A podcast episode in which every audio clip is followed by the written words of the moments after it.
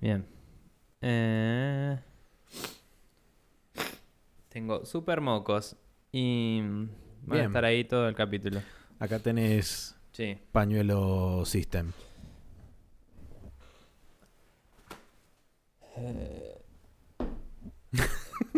¿Por No qué? sabía si había algo. ¿no? Ah, ok. Ahí va. Qué buena radio, chicos.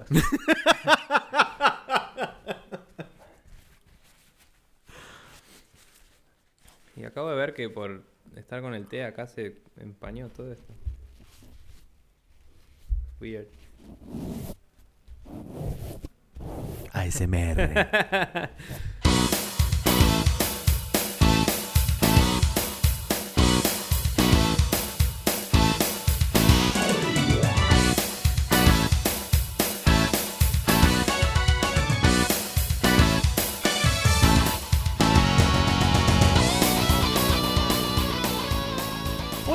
Hola, ¿qué tal? Bienvenidos una vez más a este enfisema anárquico de la información videojuegil denominado Spreadshot News Podcast, episodio número 310. Mi nombre es Maximiliano Carrión y estoy en vivo, en directo, Sí, señor. a o vivo, cara a cara, face to face, mano y mano, tet a tet, en persona, uno enfrente del otro, mirándonos fijamente a los ojos y no perdiendo contacto visual con el señor Nicolás Vías Palermo. Cosa que no es cierta, porque estaba mirando cómo el waveform se fue todo raro cuando estuviste haciendo todas esas declaraciones en volúmenes altos. Pero nada, está bueno. Eh, nada, estamos acá en mi casa, hicimos unas pruebas de sonido para, para eventos venideros prontamente. Y em, para ya que estábamos, decidimos grabar acá. Estamos en un setup que hemos usado una vez y salió bastante bien. Sí. Así que con suerte no será la excepción. Y mm, trataremos de sobrevivir a este episodio a pesar de que tengo más sueño que la mierda.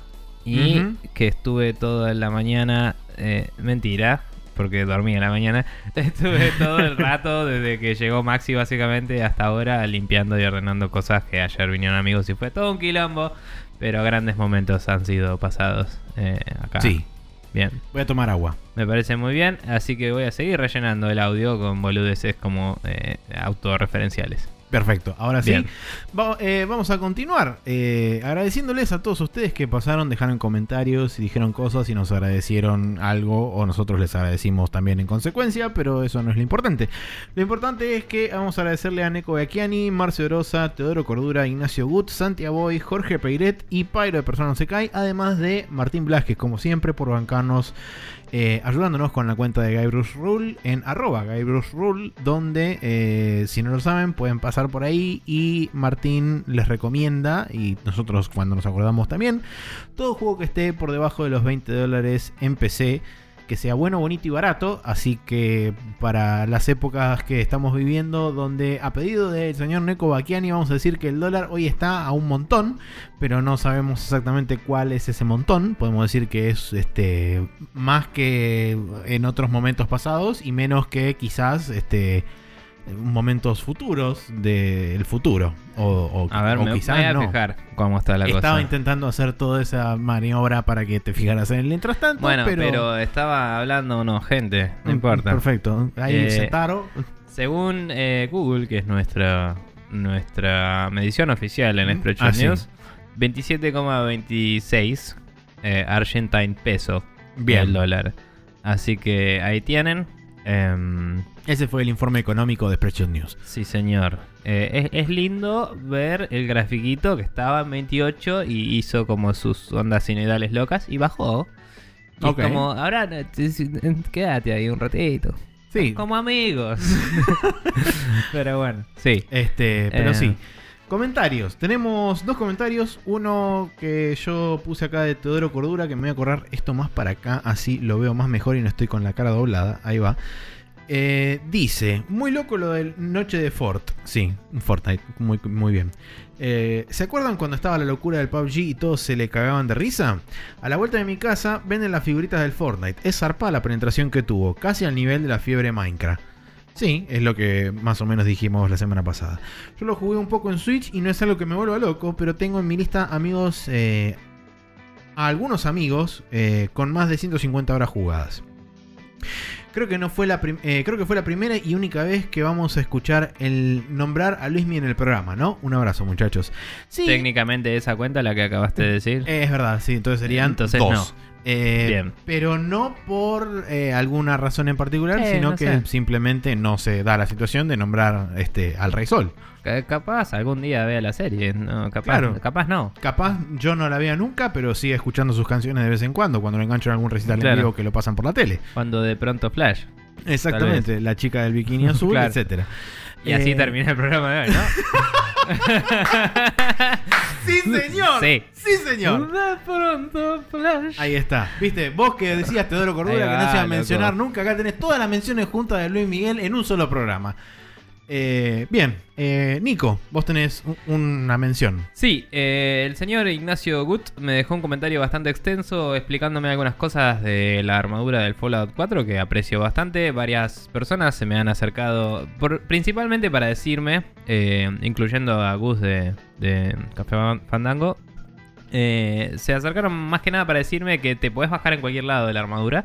Lo que hay que hacer es mantener apretado el botón de con el cual abordás, digamos, el de acción. Eh, me parece una po- forma poco... eh, poco... Amigable. Eh, intuitiva, iba a decir, sí. De, de salir de la armadura es como casi ninguna acción en el juego requiere que mantengas apretado un botón para hacer algo. Y no veo el prompt en pantalla que está bien, ¿dónde lo vas a poner? ¿no? Porque te- tenés el HUD de la armadura y que te estaría siempre el botón tipo, si querés salir, hacer esto, es- puede ser molesto.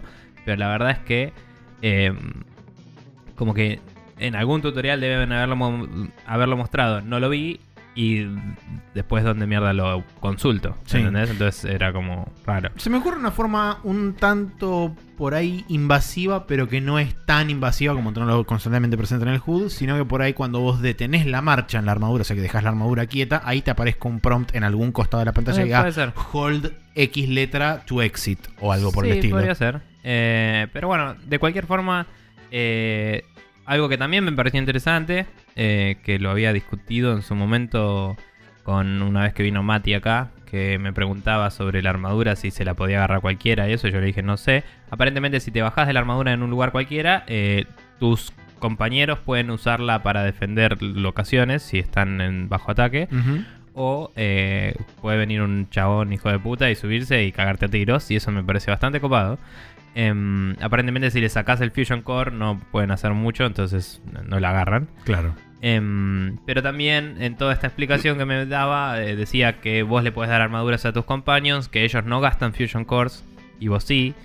Y que dice que... Y todo el mundo me dijo que no, porque con los upgrades y todo después no te cuesta nada. O sea, no- la- son muy eficientes y encontrás un montón. Mm. Es como, ok, muy lindo, sigue rompiendo la ficción de que debería durar 200 años la batería. ¿Y por qué a mí se me acaba y a mis compañeros no? O sea, Bueno, sí, lo esa- que- mi crítica era más bien de me saca de la historia, no, no me importa tanto la mecánica, es un tema de... eh, sí, de romper la, la narrativa. va en función como, como en muchos juegos sucede. Tengo que ajustar un poco el micrófono, Sí. perdón, ¿eh? Caso, caso ejemplar, eh, Last of Us, que el único afectado por la falta o no de stealth es el personaje jugable y todos Sí. los que te acompañan alrededor son invisibles para los enemigos. Sí, que por lo menos ahí decís, bueno, ahí está en función de que el gameplay no sea una patada en la pija, ¿no? Obvio. Pero acá está en función de que el gameplay sea más gameplay de jueguito y menos de seriedad. Y es tipo el Fallout hasta donde yo me fijé trataba de ser medio serio. eh, por lo menos originalmente. o sea, Sí. tenía comedia y todo, pero es un juego que, que simulaba la situación y vos tenías Claro. que roleplayarla. Pero bueno, eh, de cualquier forma, ap- aprecio todos los comentarios. eh, me tiraron un par de pro tips ahí de es una casi depleted batería de estas, un, un power thingy. agotada, sí. Lo puedes vender casi al mismo precio que una nueva, entonces dice cambiala antes que se te acabe y la vendes y esas cosas. Y como, bueno, ok, interesante el concepto. el loophole. Eh, pero bueno, eh, voy a ver qué onda con eso. Todavía no lo retomé el Fallout. Y es- sigue siendo un juego que visito cada tanto para jugar, así como lo es el Assassin's Creed Origins, digamos. Es un Claro. juego que tengo ahí y es larguísimo. Entonces cuando quiero lo juego. Pero bueno. Bien, eh, si ustedes quieren dejarnos comentarios como hizo toda esta gente bella, pueden hacerlo mandándonos mails a spreadshotnews.gmail.com. También pueden pasar por facebook.com barra spreadshotnews y comentar directamente sobre el post del programa.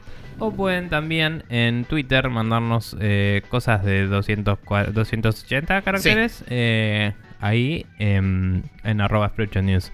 Donde normalmente más que nada hablamos de las noticias o la gente se copa y retuitea nuestro programa, pero cada tanto hay algún comentario copado también. Correcto. Eh, así que nada, esos son los medios de contacto y continuamos. El- las preguntas y demás. Sí, también, perdón, pueden mandarnos preguntas a un Google Form que tenemos piñado en Twitter y también tenemos una parte que dice Contactas en Facebook. Eh, y si entran a cualquiera de esos dos links, básicamente van a un Google Form donde pueden eh, dejar una pregunta que nos sirve después para armar eh, algún tema de discusión o para contestarla directamente, depende de cómo está formulada. Es otra forma más que tienen de interactuar con nosotros. Así es. Y por último, nos pueden dejar reviews en Facebook, que no sabemos para qué sirven, pero No. si quieren hacerlo, pueden pasar por este facebook.com barra News y nos pueden dejar una review. Sí, las de iTunes deben servir más, pero nunca las pedimos porque somos unos pajeros. Es pero verdad. si quieren hacernos review en cualquier lado que quieran hacer review, nos sirve. No sirve Así exactamente, sí. Eh, ahora sí, entonces nos vamos a ir a la primera sección oficial de este programa que como siempre es los jueguitos que estuvimos jugando durante esta última semana.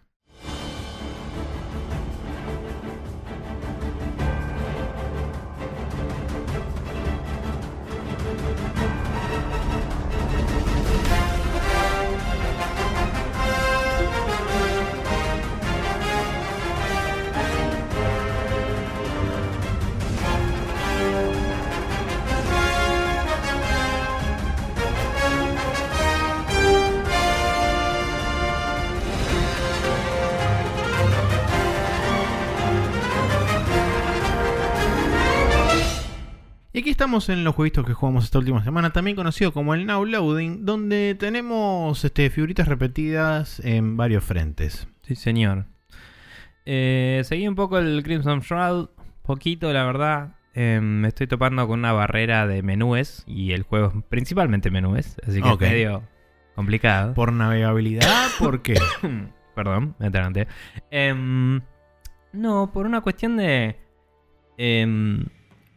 El, juego, el juego, como había contado la otra vez, eh, son como escenarios chiquitos donde uno tiene encuentros eh, que son combates. em, y básicamente, al terminar los combates, el- una mecánica interesante que tiene para resolver cómo te da el loot, digamos, que quizás está un poco más basado en, en tablas de ítems de, de juegos de papel y lápiz. Em, lo que hace es, según tu desempeño, te da una cantidad de puntos y después te da una tabla, eh, una lista de ítems que em, spawnearon, digamos, que, que- que estos personajes tenían encima, ¿no? Claro. O, o potencialmente tendrían encima, porque bueno, un goblin puede tener estos ítems, otro tiene estos otros ítems, etc. Entonces vos, usando esos puntos, es como que compras, entre comillas, los ítems. Eh, puedes poner que tengo 350 puntos de pelea, de como mierda se llame. Sí. Y te dice, bueno, un hacha sale 50. Un, eh, una espada sale 40. Una poción sale 65. Entonces vos vas eligiendo cuáles ítems de todos los que hay en la lista querés llevarte. Claro. Y eso, es- eso es lo que looteaste. Eh, es interesante, está bueno porque te da una lección. Hmm. Eh, no tenés que andar pensando en inventory management y todo eso a nivel peso y, y todo eso. Es como una abstracción que es más basada, como decía, en papel y lápiz, que es la gracia del juego, que es todo medio analógico, ¿no? Los dados, la- las estatuillas, todo. Ahora, al momento de comparar ese equipo con el que vos tenés, eh, en ese momento al agarrarlo y después cuando querés equipar o no las cosas, es medio una patada en los huevos. Claro. Entonces vos ves que hay un cambio de stats y te marca en tipo azul o rojo si es mayor o menor el valor, pero no te dice cuánto. Entonces tenés que estar mirando con un heal a ver si... Bueno, a ver, esto sube y esto baja, pero ¿cuánto sube? Porque si sube un cachín esto y esto baja mucho, no me conviene. Pero si no baja tanto, capaz que sí. Entonces es como que tenés que ir, fijarte un ítem, volver al, eh, al otro, fijarte de nuevo. Y ya me hincha las bolas de entrada. Claro, sí, obvio. Y mm, no sé, capaz que lo tendría que dejar pasar más así nomás y, y decir equipo no, sí y listo. Y, y a la mierda. Pero es como que ya cuando te reduce a ese nivel el, la decisión, es como que pierde la gracia en sí, la mecánica, ¿no? Claro, sí. Entonces eso me, me molestó un poco y me tiró un poco abajo esto. Aparte me encuentro con que es un juego que es más difícil de jugar en el Bond y eso porque requiere bastante atención, porque está todo escrito en texto. Claro. Y mi objetivo principal de estar jugando cosas portátiles era jugarlo en la calle. Entonces capaz que, no sé, tenga que también dejarlo de lado y agarrar otra cosa. Tengo por ahí la Mega Man Zero Collection, por ejemplo, o algo así, algo más de acción podría estar. Em, pero bueno, no sé, sigo en la búsqueda del jueguito que puedo jugar en mi tiempo libre. Eh, pero este igual me interesa y voy a, voy a tratar de seguirlo. Eh, nunca lo dije, pero el Castlevania 1 lo colgué porque lo- le jugué banda una parte y no la podía pasar y fue listo. Eh, yo te quiero mucho. Pero me gusta más tu música. Sí, prefiero escuchar tu soundtrack feliz y listo. Y tengo el 3 ahí, que por lo menos el gameplay es más sólido y la música es mejor todavía. Así que al 3 le- algún día le daré una chance, pero el 1 lo voy a dejar ahí. Perfecto. Pero bueno, nada. Así que el Crimson Shroud avancé un poquito. Eh, es interesante. mm, la relación entre los personajes ya tiene como unas tensiones establecidas, ¿no? Vos tenés tres protagonistas, al principio por lo menos. Creo que la parte después se agranda. Eh, tenés eh, los nombres, no me los acuerdo ni a palos. Pero tenés un chabón que es como o sea, los tres son como mercenarios que tienen un nombre en particular, pero es como que te diga que procuradores, ¿no? Como que van a buscar a uno- cosas o personas o lo que sea, van a... Son básicamente cazarrecompensas mezclados con mercenarios, ¿no? Ok. Entonces es como que eh, se alude a que alguien te mandó a la mayor de las eh, de las búsquedas, ¿no? Como vas a buscar algo súper importante a este lugar y no sabes qué todavía. Eh, pero en la- al principio de la historia te cuenta que en este lugar en el que estás es donde se encuentra el Crimson Shroud, que es un regalo de los dioses, el primer regalo de los dioses que trajo la magia. Eh, en la historia del juego hay dos facciones importantes, que es tipo la iglesia y el Estado, digamos, eh, que tienen como, hasta donde yo sé, eh, que es medio por arriba y por lo que escuché en un podcast, es como que tienen distintas ideas de eh, cómo lidiar con la magia y, y si, son, si es buena o no. Digamos. Pero básicamente vos estás medio en el medio por ser mercenario y te expondrás a los pensamientos de las dos y eh, ambas como que reconocen que este lugar es el origen de... eh, Este coso es el origen de la magia, el Crimson Shroud. Y después hay gifts, que son estos regalos de los dioses, que son los que te permiten usar magia. Entonces... em, Que son como artefactos, una cosa así. es raro porque y me pareció copado el concepto. O sea, todo esto me dan ganas de seguir jugando porque es interesante, pero ponele un chabón de tu party que es arquero. eh, su ojo tiene. es un GIF. Un. Eh, no un GIF, un gift. Entonces, su ojo. eh, probablemente en japonés suene menos ridículo, pero su ojo huele. Ok. Entonces es como que puede ver eh, cosas que no están en su rango visual. O sea, percibe a distancia Claro. eh, la presencia de cosas. Entonces el tipo es alto scout y siempre va adelante, ¿no? Eh, tengo entendido que su brazo también lo es, pero eso lo escuché en el podcast. En, el- en la el historia no me lo no mostraron apareció. todavía. Pero como que, eh, o sea, el tipo tiene dos partes del cuerpo que aparentemente son gifts, que no entendí cómo los obtuvo o si lo van a explicar después. Pero el tipo tiene como un parche sobre un ojo y, mm, y es como, ah, mira, qué loco, ¿no? Eh, la movida. Tiene una nariz en el ojo, en el parche. claro, lo, lo abre así y es tipo, ah, está moqueando todo el día. Golpea el micrófono porque sí. Bien. Eh, pero bueno, nada, entonces vos sos este otro chabón, o sea, eh, no el arquero, sino un warrior. Vos sos básicamente un warrior eh, a nivel clase de D&D, digamos, no sos ni caballero ni paladín. un fighter. Sí, sí. Eh, entonces vos manejas armas melee, el otro es arquero y la tipa es maga. Que los magos lo que tienen es que em, son como... No eran una raza aparte, pero son gente que tiene como la habilidad inherente de la magia. Porque vos puedes castear magia con ítems mágicos, pero estas personas pueden castear magia. Como los hechiceros del del D&D que de D&D que son como gente que ya nace con el don de la magia y no que la estudia, sino que pueden castear. Claro. Eh, entonces, la mina ya es como que eh, tiene sus propios estigmas sociales por ser de este tipo de persona, porque seguramente imagino que o la iglesia o el Estado, una de las dos la deben discriminar. Entonces, ya ves que hay una tensión entre los personajes, que es lo que decía antes, que el protagonista la mina la trata medio medio y la mina como que está siempre a las puteadas y, y el otro, el arquero, es como el Casanova que está siempre como... "Ja, ja", y poniendo poses y boludeces. Claro. Pero bueno, también es muy loco eso que, como también dije, eh, se expresa muy bien todo a pesar de que las estatuillas no se mueven. Son siempre las mismas poses, siempre.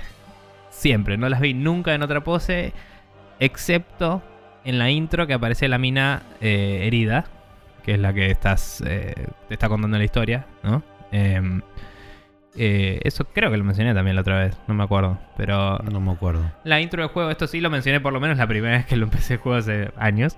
La intro del juego está vos, el protagonista, que se, se implica que es el mismo con el que jugás, pero está vestido de otra forma. Ahí es. Eh, y, y no sabes si no es otro personaje, no, no tenés idea. Estás medio entrevistando a la mina mala onda. Onda, la, la mina está hecha mierda en una cama y le decís a un sirviente que la reviva para preguntarle cosas. Y te va contando la historia. Eh, y así empieza. Entonces, es la única vez que ves otras formas de las estatuillas en la intro. Claro. Y el resto del juego estoy avanzando y siempre se ven igual y con cambios de tomas de cámara y con el texto te plantea la situación zarpado. Es increíble lo bien que maneja eso, es una proeza de dirección, digamos, alucinante.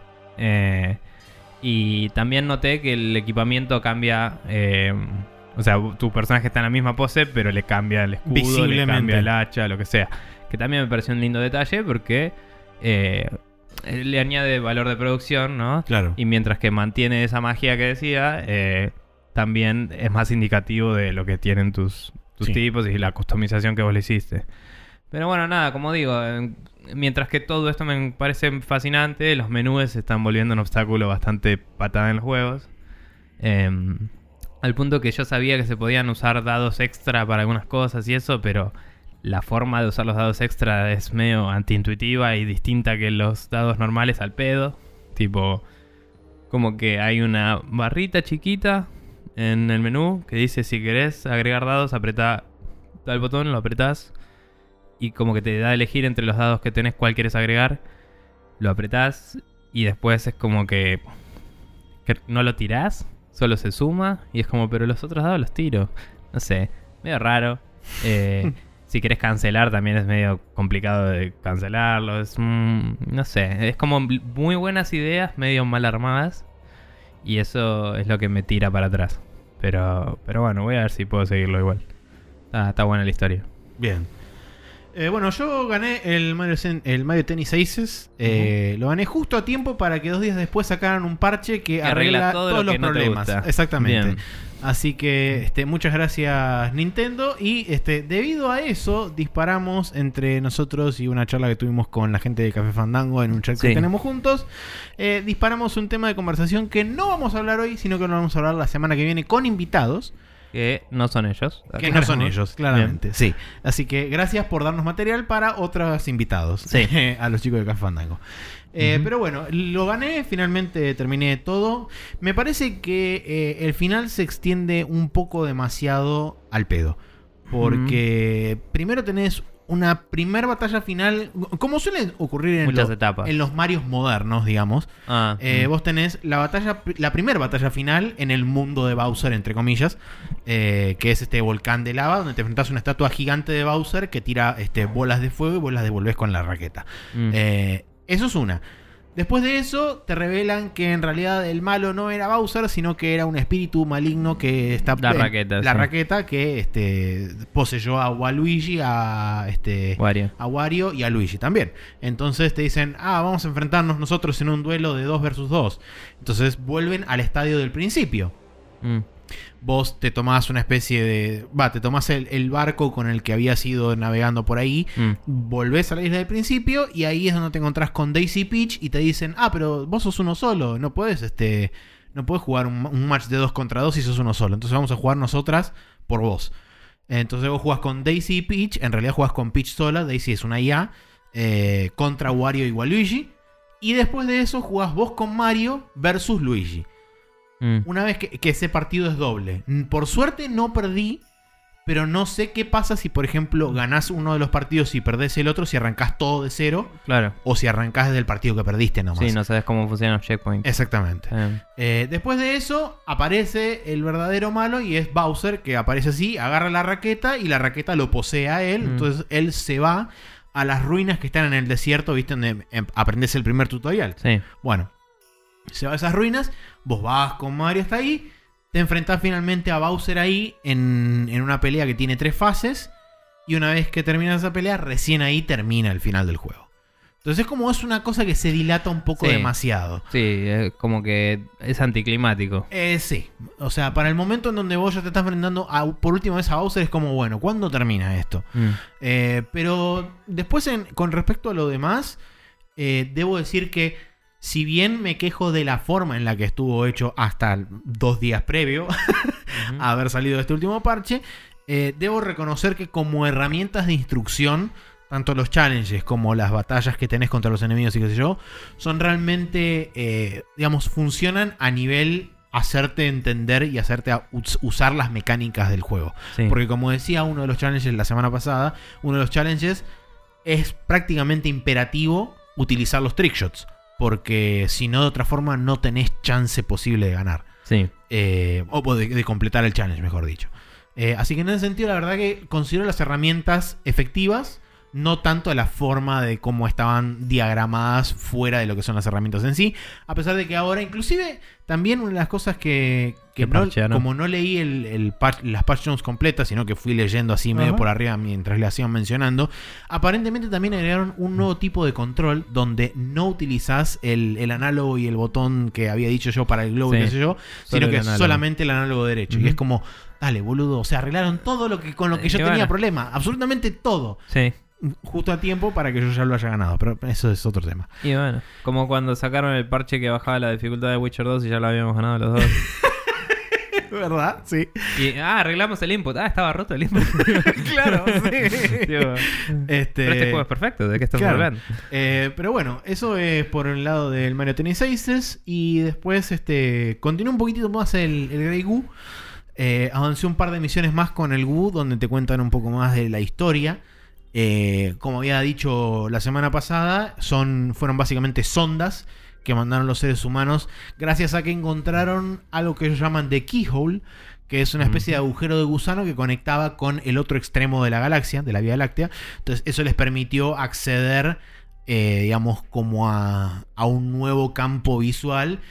Pasa que en vez de mandar expediciones con humanos, dijeron, bueno, ok, mandemos inteligencia artificial a nuestro nombre a ver qué hay del otro lado. Y así es como mandaron nanobots que se fueron multiplicando y fueron, este, fueron, este, revisando diferentes tipos de planetas y qué sé yo. El problema estuvo en que esos nanobots empezaron a evolucionar por su cuenta Mm. y empezaron a volverse hostiles frente a las cosas nativas que iban encontrando Sí, en cada planeta. Siguiendo sus instrucciones primarias, Exactamente. como hablamos la otra vez. Entonces lo que hicieron los humanos fue básicamente cortar el vínculo. Dijeron, ok, bueno, damos de baja todo eso y los Yo no pusieron, fui. los pusieron en una especie de estado, entre comillas, de hibernación. Claro. El problema es que de alguna forma que todavía no sé, se reactivaron y se empezaron a intentar comunicar y una vez que encontraron distintos relays, se empezaron como a unificar y empezaron a funcionar como una especie de este, hive mind, Sí. Haciendo que, bueno, se reactivara esa directiva principal que tenían de expandirse, cuidar y, y, este, y sobrevivir, básicamente. Mm. Eh, es a, medida que voy avanzando en el juego, a medida que voy eh, experimentando con las nuevas unidades que me van desbloqueando, se vuelve cada vez más parecido a los Zerg.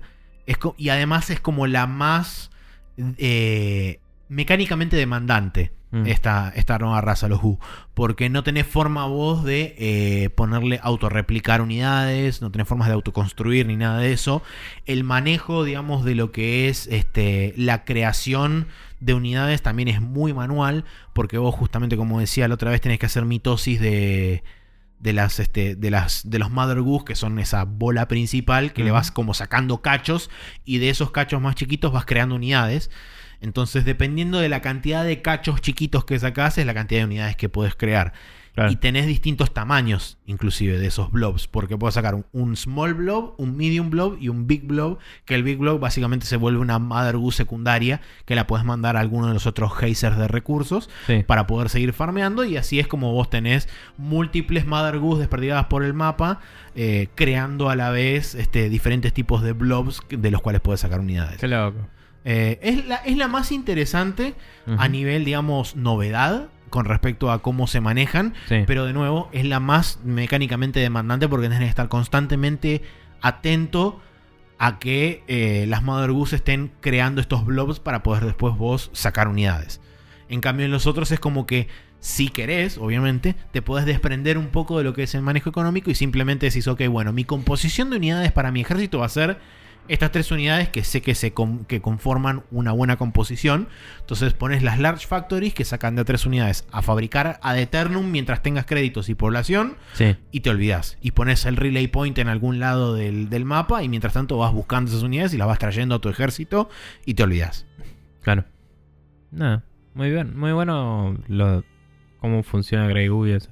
La, la historia, eh, mientras que está piola la idea, eh, me es muy... Eh, Es science fiction y medio baratoide. sí, sí, pero digo, más allá de todo, es como que me es muy eh, raro eh, cuando ponen la premisa de que la humanidad es como la raza más avanzada, que lo habías dicho la otra vez, ¿no? Sí. Que está bien, o sea, es una de las posibles causas del filtro, de del gran filtro y toda la bola, etcétera. Pero es como que eh, no, en la ciencia ficción me resulta muy raro que no haya una o alguien más avanzado. Y que el Grey Sí. Goo venga de los humanos me parece un poco eh, barato, de alguna forma. Sí, no es, es- es como que medio, o sea, de la forma que lo interpreté yo, es como que está más en la línea de lo que es un futuro tipo Star Trek que un Mm. futuro tipo Mad Max, ponele. Sí, sí, pero en Star Trek la humanidad se propelió hacia adelante porque fue contactada por gente, por, Claro, por otras razas sí, más avanzadas. Lo interesante de Star Trek es que es como, esto es un paréntesis, pero es como que es una situación en la que cuando la humanidad descubre el warp, el, el motor, eh, la señal warp que, que manda el motor al, al prenderse es lo que llama a otras civilizaciones a que vengan. Claro. Entonces es como que las eh, es como un punto en el avance de las civilizaciones en las que empiezan a em, a hacerse visibles a los otros. Sí. Que en Mass Effect es medio lo mismo, porque Sí. es cuando descubren el relay. Sí. Y también no me acuerdo en qué obra de, de De hecho- ficción era, pero creo que cuando entran. eh, creo que había una obra de ficción que era cuando entrábamos en la era nuclear. Tipo, la primera explosión nuclear de- le prendía a alguien un. Eh, hay alguien ahí. Sí. Y venían, pero muchos años después. Porque Claro. tardaban en llegar o algo así. Sí, lo, del- lo que mencionás del Mass Effect es casi igual a, a Star Trek porque de hecho es el Sí. primer uso del Mass Relay lo que trae los Turians y crea la, la primer Contact War que es donde te- Sí, sí, se enfrentan los, los humanos contra los Turians. Sí, igual nada, después Star Trek de alguna forma la cagó me- metiendo unos también Proteans re locos que, que aparentemente eran medio el origen de la vida humanoide y por eso, por eso nos- se parecen todos, digamos. Por eso todos son humanos con maquillaje, chicos. Claro. No es por el presupuesto. Y es como, bueno, ok. Pero no importa. eh, la protogente. Sí, eh, de cualquier forma igual estaba buena la premisa, aunque aunque a mí personalmente me sigue haciendo ruido eso de que la humanidad sea, ah, mira qué avanzados que somos. Pero bueno, eh, por mi parte también hablando del espacio y todo eso, eh, retomé un poco de los World Trading Company. Esto en realidad pasó la semana pasada y me había olvidado decirlo, así que nada, es una breve mención. Eh, lo volví a jugar con mi amigo el Doc, que le decimos así porque sabe cosas. Em, sí, señor. Sí. Eh, y nada, con el Doc estuvimos jugando un poco el multiplayer directamente. Yo me acordaba bastantes cosas, él no se acordaba ninguna, así que lo destruí. lo hice reverenda mierda, así, lo hice poronga. Eh, y nada, es, eh, es un juego que ya he mencionado, hace rato que no lo mencionaba y no sé cuánto repetir y cuánto no, pero es muy recomendable para mí que prueben ese juego. Eh, es un, un juego enfocado a partidas de 15-20 minutos, con uno de los mejores tutoriales que hay, que te explica súper bien las mecánicas. El multiplayer es muy entretenido y dinámico. Y te puedes cagar zarpado con el otro. O sea, puedes Hmm. meterle trabas, puedes jugar con el mercado, todo. Es todo sobre explotación y, y venta y comercio de recursos. Y la gracia es comprar a la competencia. Entonces, uno por ahí, si el otro tiene muchísimo oxígeno y uno también, uno puede vender todo su oxígeno y de golpe eh, inunda el mercado. Entonces le baja el precio del oxígeno del otro y el valor de la empresa del otro baja. Claro. Y como vos vendiste un montón, con esa plata que conseguiste, le compras las acciones al otro. y puedes hacer cosas así. Y es más fácil cuando, para mí, eh, yo uso una facción que son robots, entonces no consumen oxígeno y no Claro. consumen agua. Entonces yo la exploto igual, que se la vendo a las colonias. Y, mm, y después es como que lo... eh, Llega un momento que hago eso y le bajo el precio zarpado a cosas que el otro sí o sí tiene que explotar porque las necesita para vivir y le bajo el precio.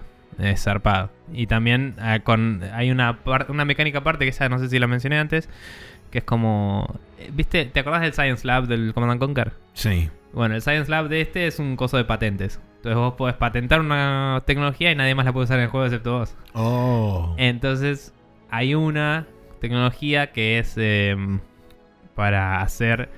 eh, no me acuerdo el nombre que usaba... Ah, eh, sí, Cold Fusion era. eh, que usaba agua eh, para, para sacar electricidad.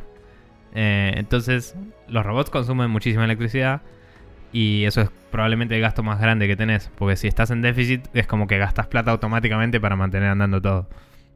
Entonces, de golpe, si tenés un montón de agua que no consumís, eh, comp- compras esa tec- tecnología y te abasteces solo.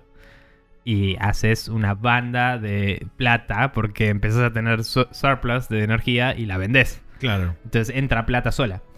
Tu, tu- tu plata se va resolviendo sola y vos no tenés que hacer nada. No hago nada y después tengo más plata. y, Claro. Y nada, y con esa, eh, con esa patente y otra más, ponele, si se va al endgame, que eso es raro que pase, pero si tenés el, el misil nuclear de este juego sería el cohete que lleva recursos a la Tierra. También hay otra patente para que eh, se use agua como combustible para el cohete. Claro, hidrógeno. Claro. Eh, y además hay una cosa que hace, el- el- que hace electrólisis y puede separar el agua en, en combustible. Hidrógeno y oxígeno, O claro. sea, entre comillas, combustible y oxígeno. Entonces también generas más oxígeno todavía que tampoco usás. Entonces es como que todo eso te sobra. Y por ahí tiene otras desventajas los robots, esto de que consumen mucha energía, son un poco más lentos en algunas cosas y eso. Pero la forma en la que lo jugás es muy distinta por eso mismo, porque es como, bueno, todo esto no me sirve. Así que puedo hacer con eso lo que quiera. Eso es plata, tipo. Y, y lo usás para manipular el mercado y para hacer un montón de cosas. Y, y además la colonia de Marte, que sea todo también pasa por el- la, la demanda, no solo es lo que uno compra y vende, sino que lo que la colonia que está ahí Requiere. requiere. claro. Entonces la colonia siempre va a necesitar agua y, y oxígeno. Sí, agua, oxígeno y electricidad seguro también. Bueno, los robots tampoco necesitan comida. Entonces vos pones una granja y es plata, es, es oro. Es tipo, pones una granja y la eh, como, como una de las facciones es un robot, si soy yo, ya hay menos producción de comida de por sí. Entonces la, la como que eh, los números dinámicos del juego ya tienden a que la comida es cara. Claro, la de- Porque- inclusive la demanda de la no colonia va a ser mayor. Claro, porque no todas las facciones la producen. Entonces es como que ya es cara. Entonces en el, en el mid-game te haces una, una granja así y cada tantos segundos te vas vendiendo de a 400 y pico unidades de plata, que no... Supongo que son miles, no sé, pero 400 y pico plata Hmm. y es un montón. O sea, vos con, con mil puedes hacer un, mon- un montón de cosas. Entonces es como que junto comida, de golpe vendo todo así, pa, pa, pa, pa, pa, y le compro acciones al otro. Es como todo así. todo. Y es muy bueno, boludo. Es muy copado. Eh, sé que Gus lo tiene y nunca lo jugamos. Porque lo- cuando lo recomendé, lo reconvencí con, con esa recomendación y se lo, se lo compró. Eh, yo no lo conocía todavía. Eh, y desde entonces que lo tengo en Steam y nunca lo jugamos.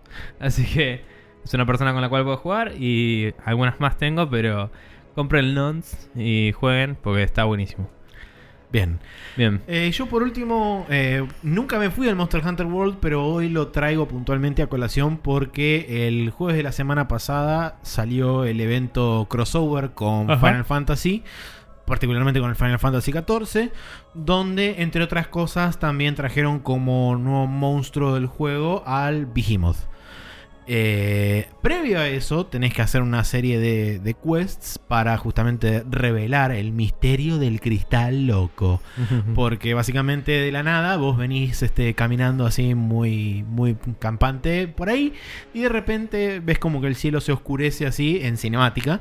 Se oscurece así todo zarpado y de repente se abre una especie de portal y cae una bola de fuego en el piso y hay un cristal girando y aparece un Moogle intentando mover el cristal y casualmente aparece también un Kuluyaku que se agarra el cristal y empieza a crecer.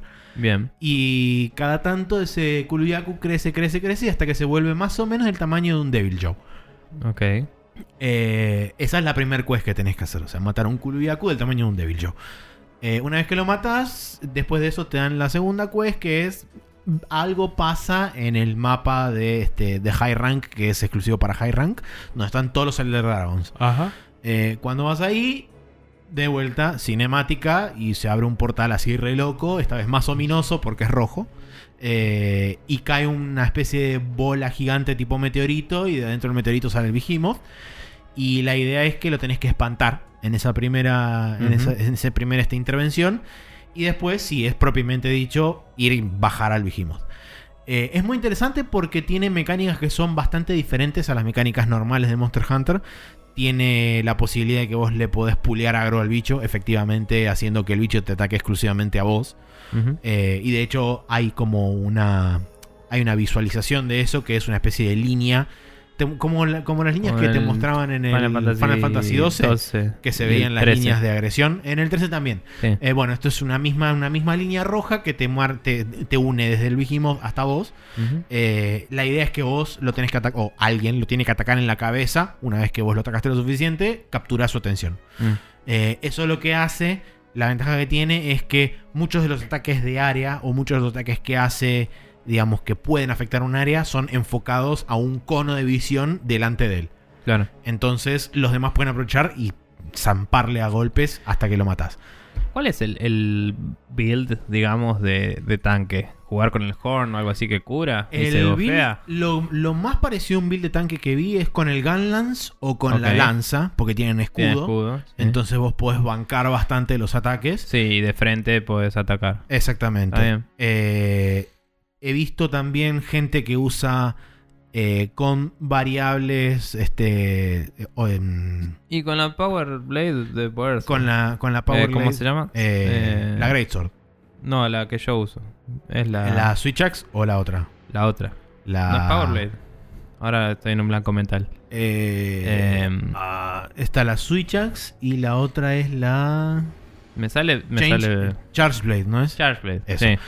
Eh, con la Charge Blade s- no he visto tantos, he visto más con la Greatsword, por Mm. ejemplo, eh, tanqueando. Eh. Pero digamos que la, la- la abrumadora mayoría usan o la Gunlance o la lanza. Mm.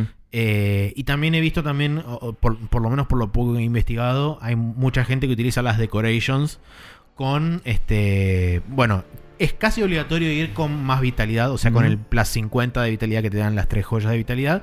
Y además, mucha gente con el recovery que te aumenta la velocidad de recuperación de la vida roja. Viste Mm. que tenés la vida roja que Sí. cuando te pegan te queda un, un rato la vida roja. Bueno, eh, mucha gente va con eso.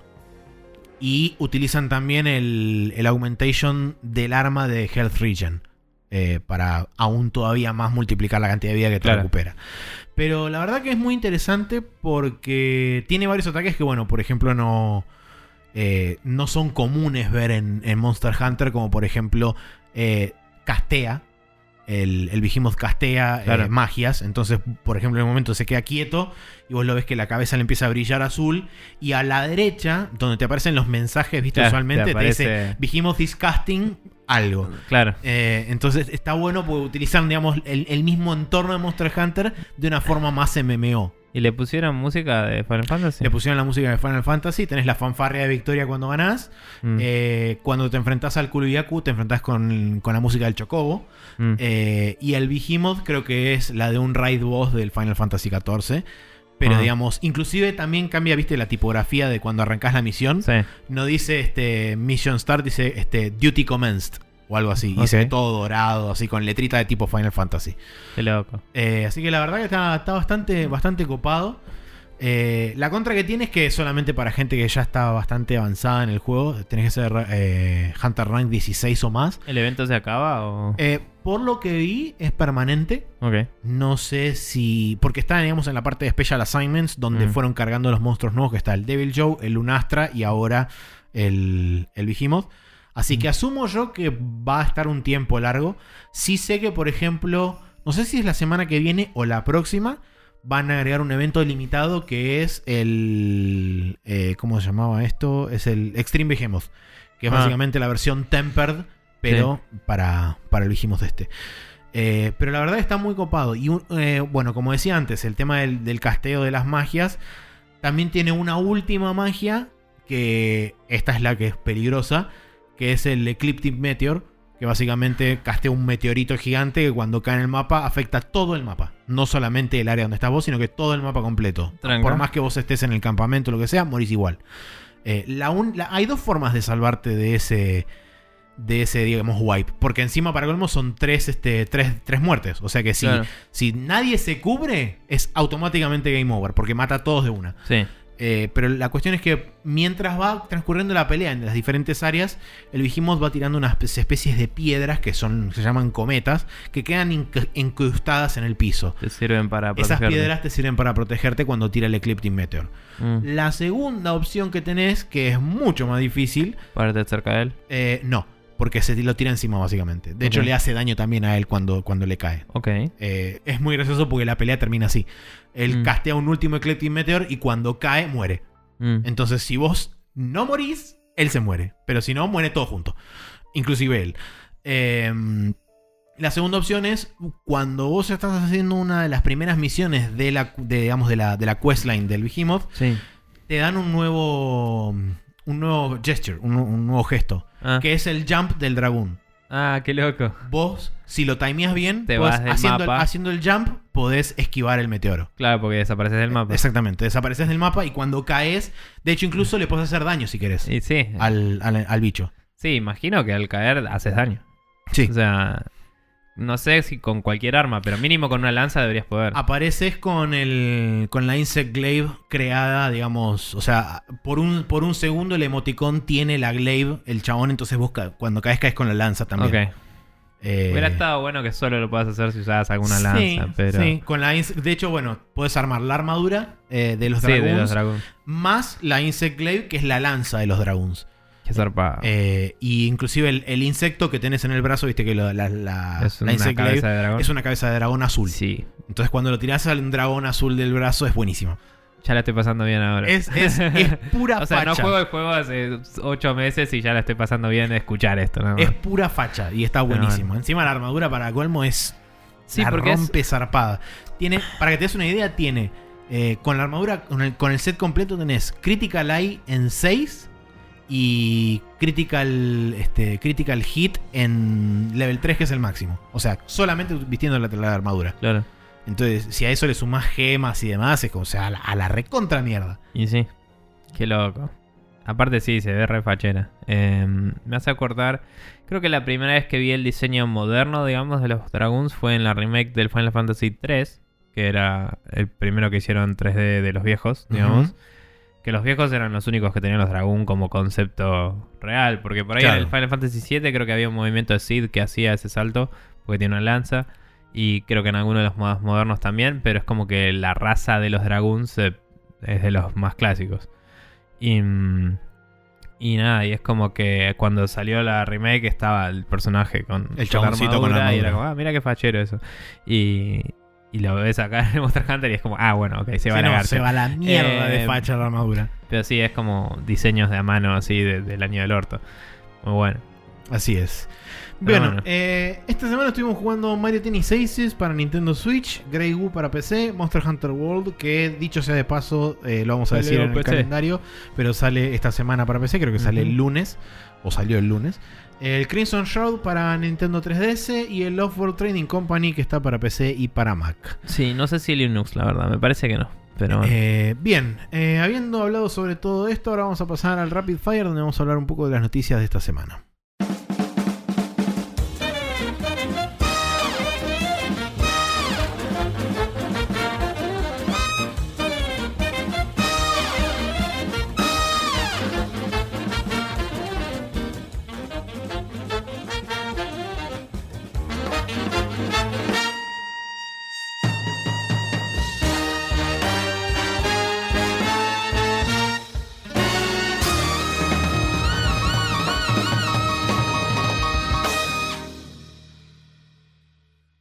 Aquí estamos en el Rapid Fire, donde tenemos algunas noticias para charlar un rato este, sobre el mundo de los videojuegos. Eh, la primera dice que EA está considerando un juego exclusivamente Battle Royale y Free to Play, además del modo Royale que ya está planeado para el Battlefield 5. Esto, por supuesto, no, no lo va, no va a sorprender a nadie, porque dado el éxito absolutamente abrumador y arrasador que está teniendo el Fortnite en absolutamente todos los frentes, no es eh, extraño para nada pensar que más de un publisher se va a querer sumar a esto. Y habla un poco también de lo que estábamos charlando la semana pasada de los, los ingresos o las ganancias que iban a tener muchos publishers seguramente en los, en los últimos cierres de ejercicios fiscales que, que seguramente iban a notar una merma de algún tipo en el ingreso de, de sus franquicias, digamos, de sus tentpole games o de sus franquicias grandes, porque bueno, el Fortnite se está, se está robando todo. Sí, sí, lo hablamos la semana pasada. Por, justamente por Pero- eso. Entonces, no me resulta del todo raro que EA haya salido a decir, estamos viendo la posibilidad de hacer un clon del Fortnite, porque es esencialmente lo que están diciendo. Sí, me sorprende que... em, o sea, no sé si me sorprende, pero me hace pensar si no revivirían tal vez la franquicia de Battlefield Heroes que habían hecho hace mucho, que tenían la misma estética eh, medio caricaturesca, eh, que ese había sido una respuesta al Team Fortress, ¿no? Y mm, quizás eh, hay lugar para, para usar eso. Ciertamente, eh, más allá de cómo haces la, la excusa de la de si, si caen en paracaídas o no, qué onda, eh, el setting de guerra se presta muy fácilmente a, a hacer este tipo de juegos. Obviamente, si querés que tenga narrativa congruente, no tiene mucho sentido que sean 100 peleándose entre todos. Pero, Obvio, sí. pero digo, al menos el motor, la franquicia, la, la- la escala de los mapas y todo te da. Por ahí si lo haces eh, sin un modo todos contra todos, sino que todos son squads, porque el Battlefield tiene mucho énfasis en squads desde el 3, Ujú. eh, quizás garparía em, alguna variante. Sí, seguro. Pero bueno, nada, vamos a ver qué pasa con eso. Otra, Eh, de, otra de las cosas interesantes también que mencionan acá en la nota es que EA también está. Por supuesto que no. Digamos, no, no se.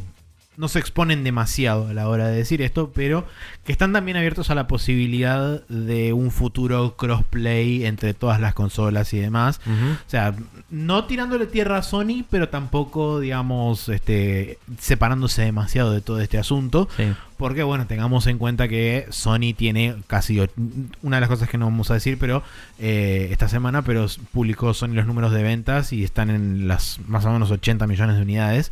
Entonces, no es un número para, eh, digamos, eh, tirarle tierra o embarrar la cancha de parte de EA, porque son 80 millones de potenciales consolas donde se puede vender sus productos. Entonces, pero sin embargo, eh, EA deja la puerta abierta a decir, bueno, ok, si existe la posibilidad, nos gustaría que todo el mundo esté hermanado. We are the world, Kumbaya y toda la pelota. Sí, es la forma, digamos, eh, de, de PR speech Sí. de mandarle mierda.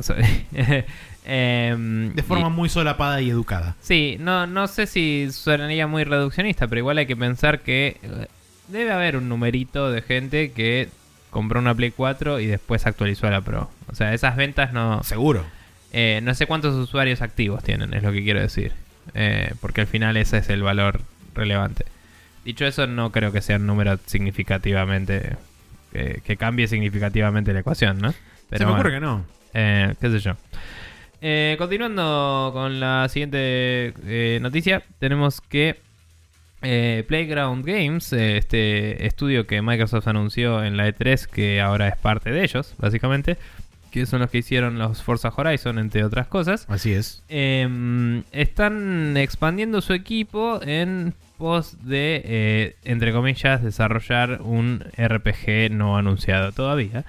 Eh, y vos mencionabas, eh, no me acuerdo si habías dicho In Before o qué, pero dijiste básicamente eh, Fable. Y es como si tiene sentido en, en tiempo y, y necesidades de Microsoft eh, Sobre enfocarse todo- para ahí, ¿no? Sí, sobre todo teniendo en cuenta que había salido un rumor hace un tiempo previo a la E3 que Playground estaba o empezando a trabajar o iba a empezar a trabajar en una especie de nuevo Fable que no se sabía si Sí. era un reboot o era una nueva iteración de la saga. Sí. Eh, pero esto digamos que le presta un poco más de credibilidad a esas declaraciones porque hablan de un Open World Unannounced RPG, o sea, un juego Open World que todavía no está anunciado. Y los rumores justamente hablaban de que Fable iba a tomar una especie de giro hacia el Open World, entonces es como medio como que los planetas se están empezando a alinear. Sí, y están contratando gentes que han trabajado en Star Wars Battlefront 2 y Mass Effect, entre otras cosas. Sí, Así esperemos que... sean los buenos y no el Andrómeda. Sí, el Battlefront 2 es un. También podríamos decir lo mismo. Esperemos que haya laburado en el buen Battlefront 2 y Exacto. no en el que era una verga. Em, pero, pero sí, el otro día me di cuenta de que no me acuerdo si está en el Game Pass, pero es retrocompatible el Battlefront 1 y el 2 de los viejos. Y Sí. digo, qué loco eso. Em, pero bueno, nada. Em, pero sí, nada, no hay, no hay mucho más que decir. El estudio está creciendo. Básicamente hicieron un segundo estudio em, y Sí. están ahí contratando para crecer ese segundo estudio. Eh, pero mientras tanto, ellos están cerrando los detalles en el Horizon 4. Exactamente. Bien. La próxima noticia, y que seguramente va a traer alegría a muchas personas, es que en el último reporte fiscal de Sega, sorpresivamente se. Este, alguien pasó la vista por un lugar y vio que el Yakuza 6 estaba eh, figurada, digamos, eh, mencionado tanto para PlayStation 4 como para PC en el informe fiscal de Sega. Entonces, es interesante porque todavía no hay un anuncio oficial sobre que el Yakuza 6 podría salir en PC, si bien la idea está dado que el Yakuza 0 fue anunciado junto con el Kiwami, que es la remake del Yakuza original, eh, que de hecho el Yakuza 0 salió esta semana y el Kiwami todavía no tiene fecha este, definida, pero la idea se me ocurre pensar es que eventualmente salgan todos los Yakuza, terminen Sí. saliendo en PC. Interesante la decisión de primero sacar el 6 antes del 2, 3, 4 y 5, pero bueno. eh, es un tema, debe de tener un tema que ver. relevancia.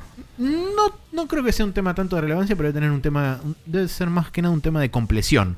O sea, es Mm. mucho más fácil portear algo que seguramente ya fue hecho para Play 4 que algo que están porteando de Play 3 a Play 4 y después lo pasan a PC, como es el caso del 3, 4 y Sí, 5. por ahí las- sirve para financiar después los otros. Es posible, sí. Eh, también, también puede ser un tema de, de, mm, de establecer un, un punto de partida para si vienen nuevas entregas, ya que la siguiente entre para PC de una, digamos.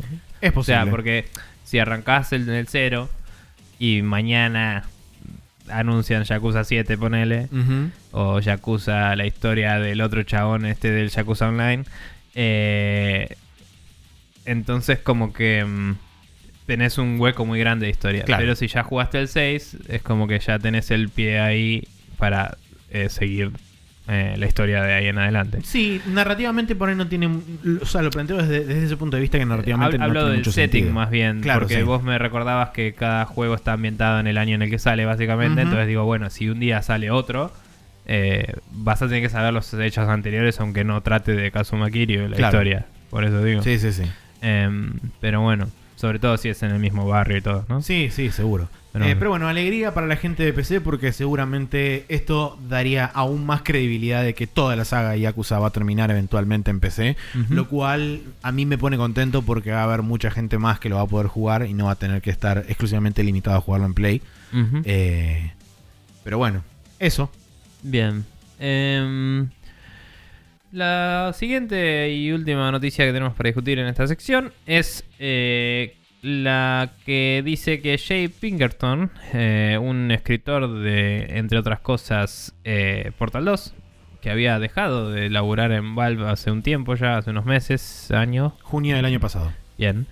Eh, año y meses. Eh, Hmm. Aparentemente estaría listado bajo la eh, leyenda de otros expertos en la parte de staff de Valve nuevamente, lo cual implicaría que está ahí mínimo de consultor.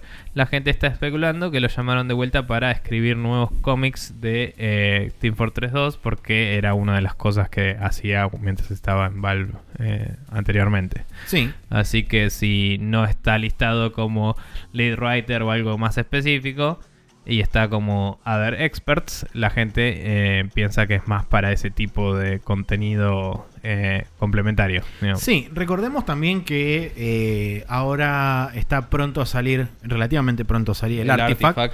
Sale a Sí. fin de noviembre. Eh, mucha gente también eh, se debatió la posibilidad de que estuviera escribiendo lore para ese juego. Sí, o sea, que estuviera en, formato de escritor, digamos, de backstories y demás. Eh, en ese caso, creo que por ahí sí estaría listado más como escritor o como ayudante escritor o como algo por el estilo y no como other specialists o algo por el estilo. también puede ser una cuestión de eh, ocultar lo que sea que están haciendo por ahora. Sí. Pero la verdad es que mm, si lo vas a poner en tu staff, o sea, podrías haberlo seguido ocultando no poniéndolo para eso. Entonces digo, si lo pones y lo listas ahí, yo imagino que va por el lado del contenido complementario. Por eso. Eh, pero bueno, Sí, eh, a lo que iba más que nada es con el tema de, bueno, quizá esto puede devenir en futuros roles de, escrit- de- de escritor de vuelta porque supuestamente Valve va a volver a desarrollar juegos. Este artefacto es como una especie de primer paso. Veremos si en el futuro se anuncian más juegos de Valve o si simplemente queda en esto. Sí. Eh, y después volvemos a este, ganar cientos de millones de plata con Steam y haciendo cosas. Sí.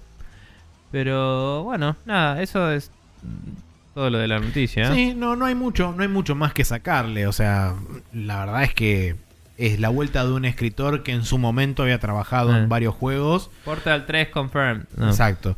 Eh, y que por el momento no sabemos cuál es su rol eh, eh, exacto y preciso dentro de Valve. Como también ha ocurrido en mucho, con muchos desarrolladores que ni siquiera ellos saben cuál es su rol preciso y exacto dentro de Valve. Sí. Pero eso es discusión para otro, otro momento. Bien, calendario de esta semana. Tenemos el día martes 7 de agosto el Dead Cells que sale para Windows, Mac, Linux, Switch, PlayStation 4 y Xbox One. El Flipping Dead que sale para Windows, Nintendo Switch, PlayStation 4 y Xbox One. Y el Overcooked 2 que sale para Windows, PlayStation 4, Nintendo Switch y Xbox One. El día jueves 9 de agosto tenemos el Minute que sale para Nintendo Switch, el Monster Hunter World que sale para Windows y el Okami HD para Nintendo Switch. Y el día viernes 10 del 8 empieza la temporada oficial de jueguitos porque sale el Madden NFL 2019 para Windows, PlayStation 4 y Xbox One y el We Happy Few para Windows, PlayStation 4 y Xbox One. El último juego multiplataforma de la gente esta que compró el estudio Microsoft que ahora no me acuerdo cómo se llama. No sabemos, pero es el, es el primer juego de Microsoft de mucho tiempo en salir en una, en una PlayStation. Eh, sí, que técnicamente no es de Microsoft porque lo publica Gearbox, pero no importa. Eh, pero el estudio ya es de Microsoft y el DL lo mantuvieron, Claro. pero es un juego de Microsoft. O sea, podría decir Microsoft Studios tranquilamente en la intro y lo veremos en su momento a ver si lo dice o no eh, en YouTube, porque no me lo voy a comprar. Pero, pero, pero nada, me, me- em- es interesante porque inclusive el Minecraft en particular lo compraron cuando ya estaba live. Entonces es como la primera vez que pasa esto y veremos si les pinta o no hacer cross-platform de nuevo, porque capaz hacen otras cosas. Se me ocurre que ya después de este juego van a laburar en capacidad exclusiva. Supongo, pero bueno. Bien, eh, eso fue todo el calendario y todas Eh, las noticias. Sí, Sí. quisiera añadir que la semana pasada creo que no estaba listado porque era un release medio, eh, no te digo fantasma, pero sí, no, no tan pro- prominente, pero salió en la Switch el Iconoclast, que ese no estaba, me parece que no lo dijimos. estaba listado. Salió el 2 eh, de agosto y el Iconoclast es un juego que ya había salido para PC y, em, y PlayStation y Xbox. Y básicamente es una historia muy parecida a la del Old Boy, de que es un indie que lo estuvo elaborando por como 8 años y eh, aparentemente es la puta posta del juego. Así que ténganlo en cuenta, es un Metroidvania con pixeles muy lindos para Switch. Sí, eh, lo que normalmente sucede, te cuento porque me pasa ya, me ha pasado varias veces, es que de donde yo saco la información del calendario, que es de la página Sí, de la lista de los releases de Wikipedia, usualmente no llegan a actualizarla a lo que son los lanzamientos de último último momento. Entonces muchas No, veces obvio. sucede que por ahí lo anuncian dos o tres días antes No, de la es salida. que, sí, el tipo lo anunció poco antes. Eh, y, y nada, yo me olvidé de mencionarlo la semana pasada porque lo sabía, pero Ah, ok. colgué. Bien. Eh, pero bueno, nada, sepan que salió. El Iconoclast fue muy bien recibido por la crítica. eh, tiene una historia interesante aparentemente. Y el gameplay se ve muy copado. Y eh, es muy lindo el pixel art que tiene. Y es como, bueno. Y el chabón hizo todo: la música, eh, el arte, el código, la historia, todo. Eh, a diferencia del Oldboy, que era un equipo que se estaban rompiendo el orto dos o tres. Este era uno solo y por eso hizo como cinco versiones del juego, había sacado dos demos muy distintas, tipo, y todo estaba como hace posta 10 años más o menos haciéndolo el juego. Así que interesante tenerlo ahí. Pero bueno, Bien, eh, entonces ahora sí pasamos al Hot Coffee, donde, donde vamos a charlar sobre una noticia particular.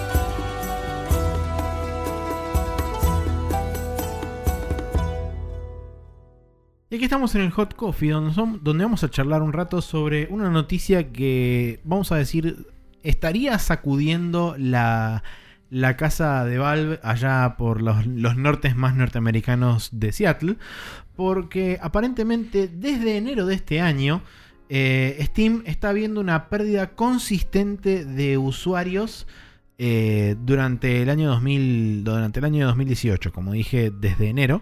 De usuarios activos. De usuarios activos, sí, perdón, me olvidé de aclarar eso. Es un dato que surgió originalmente de este chabón eh, que no me va a salir ahora el nombre porque es un nombre ruso recontra complicado, pero el mismo que eh, maneja Steam Spy, que ahora está trabajando con SteamDB, o sea, eh, saca alguna data de SteamDB y notó justamente la, la merma de usuarios activos en Steam y publicó un par de grafiquitos e infografías bonitas eh, que son la verdad interesantes porque algo que no, no mencionamos hasta ahora es que aparentemente, o, o mejor dicho, este chabón lo ata directamente con la pérdida de, digamos, de popularidad del PUBG. Porque PUBG también es un juego que empezó a bajar consistentemente sus números desde enero de este año. Entonces Sí. él dice que puede haber una correlación entre la cantidad de usuarios activos que están dejando Steam con la cantidad de usuarios que están dejando el PUBG. Sí, lo que me atrevería a decir es que tal vez no es tanto la pérdida de popularidad del PUBG o eh, relevancia de Steam, como tal vez sería una pequeña cosa llamada Fortnite. Que hemos hablado la semana pasada. que casualmente no está distribuida en Steam. También. Está distribuida en, En el el, Epic Epic, Launcher. Games Launcher. Entonces, de golpe, la gente no tiene que abrir Steam para jugar a su juego del día, del momento. Que, seamos honestos, la mayoría de los usuarios activos de Steam son gente que lanza sus juegos desde Steam. Entonces, Sí. en el momento en el que tenés un juego que no está en Steam, no lanzas Steam y se acabó el problema. Entonces, cuando el juego del momento no está en Steam, obvio que van a bajar los usuarios eh, y la relevancia, digamos, eh, va a bajar. Creo que va a ser una, un- una interesante eh, sacudida, como decías, para, para Valve, para decir, bueno, qué podemos hacer para que la gente se mantenga de nuestro lado. Porque de golpe ya ni siquiera es una cuestión de competencia con eh, la plataforma de distribución digital o lo que sea, porque la verdad que el Epic Game Launcher es súper básico y no tiene casi nada. O sea, tiene bastante de las features básicas, pero digo, no, no, no le gana a Steam en nada, digamos. Sí. Eh, pero es tipo el, el software, ¿no? Es una discusión más de Xbox contra PlayStation, cuál tiene las exclusivas, ¿no? Como Seguro. esas cosas. Entonces es como, bueno, tal vez. eh, tal vez veamos que esto lleva a Valve a decir, che, tenemos que producir más juegos nuestros. O tal vez vemos, veamos que pongan más plata para generar exclusivas. Que hoy no lo hacen. No. Eh, genuinamente no lo hacen. O sea, la verdad es que hay juegos que por usar las, las librerías de Steam se atan a la plataforma porque usan el multiplayer de Steam o lo que sea.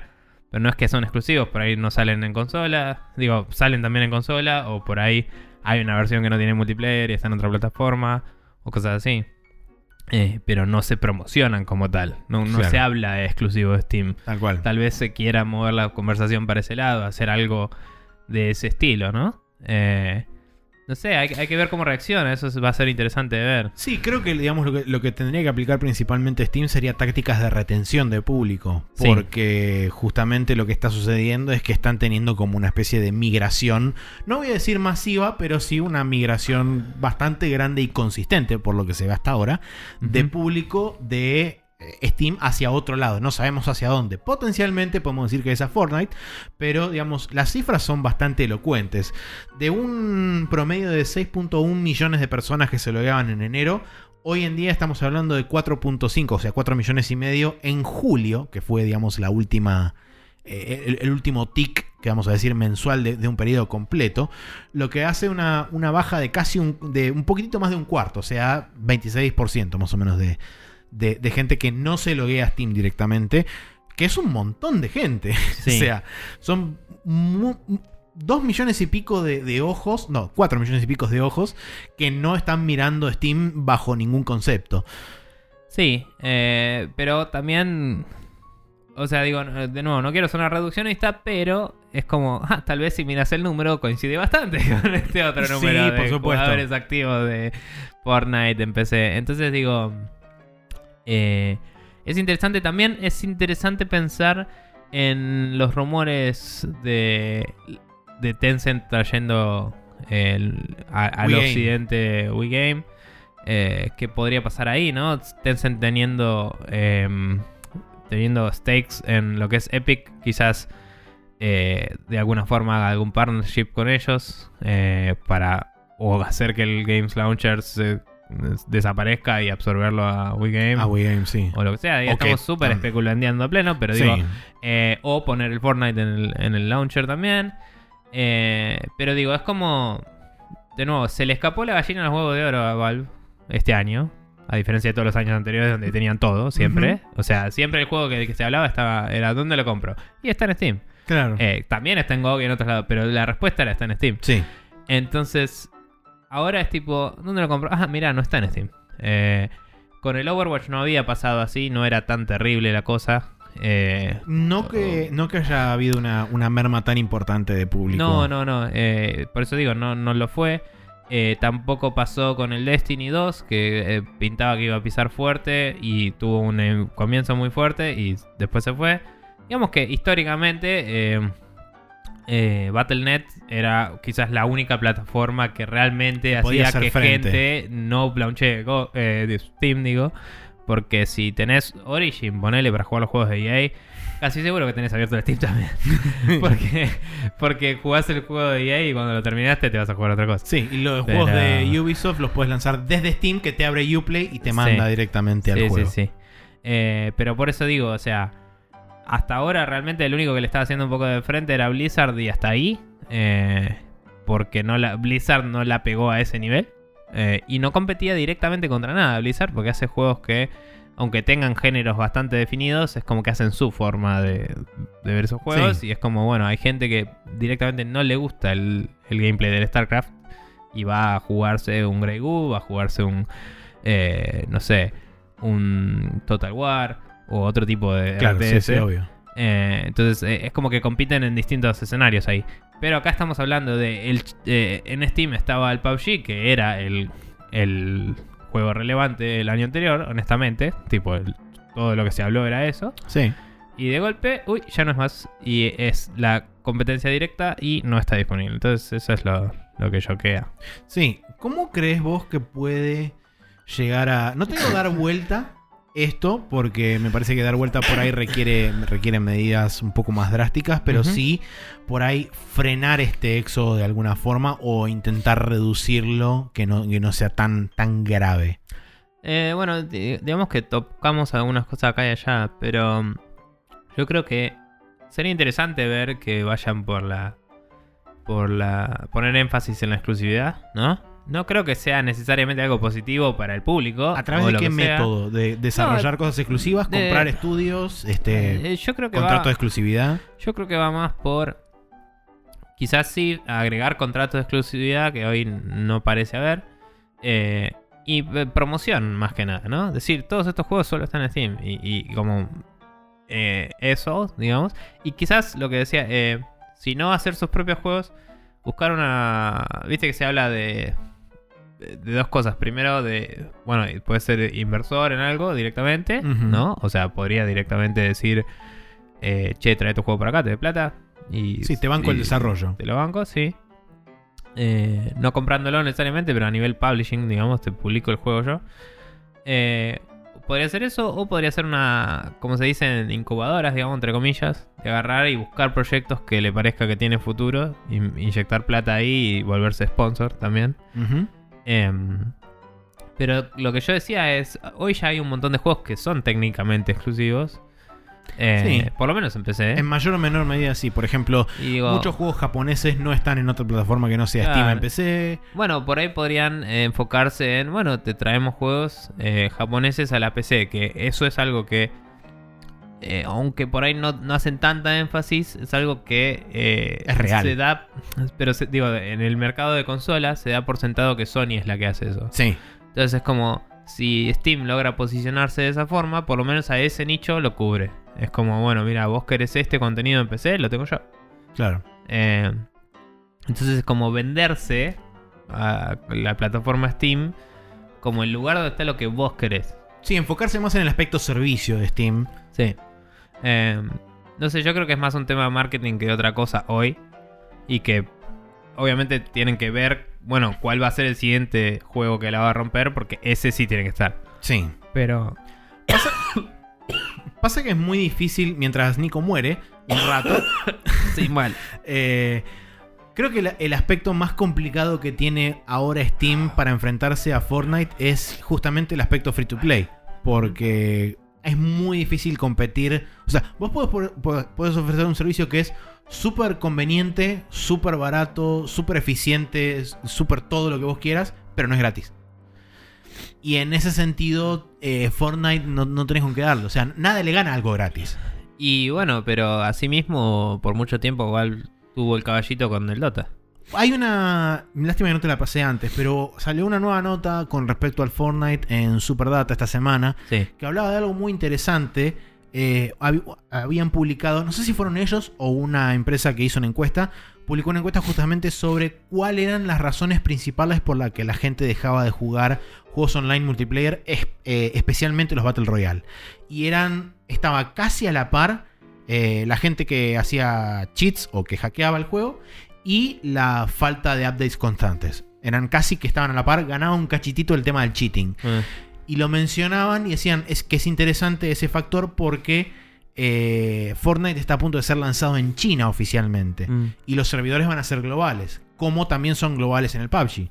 Y decían que una de las causas principales por el incremento dramático de, la, de los cheatings y el, el hackeo fue cuando se introdujo el PUBG en China. Mm. Entonces decían que va a ser interesante ver qué pasa cuando se introduce Fortnite en China, Sí. porque uno de los factores que los agarró desprevenidos a los chabones de PUBG fue que cuando se introdujo en China es- tuvieron una, una especie de, de pico gigante de, de gente que empezó a chitear y demás, y no supieron cómo barajarlo, y eso también le afectó mucho a la imagen. Sí. Entonces va a ser interesante ver, creo que es eh, en septiembre o a mitad de agosto o algo así es que se, se hace el lanzamiento oficial de Fortnite en China. Entonces va a, ser, va a ser interesante ver cuál va a ser la...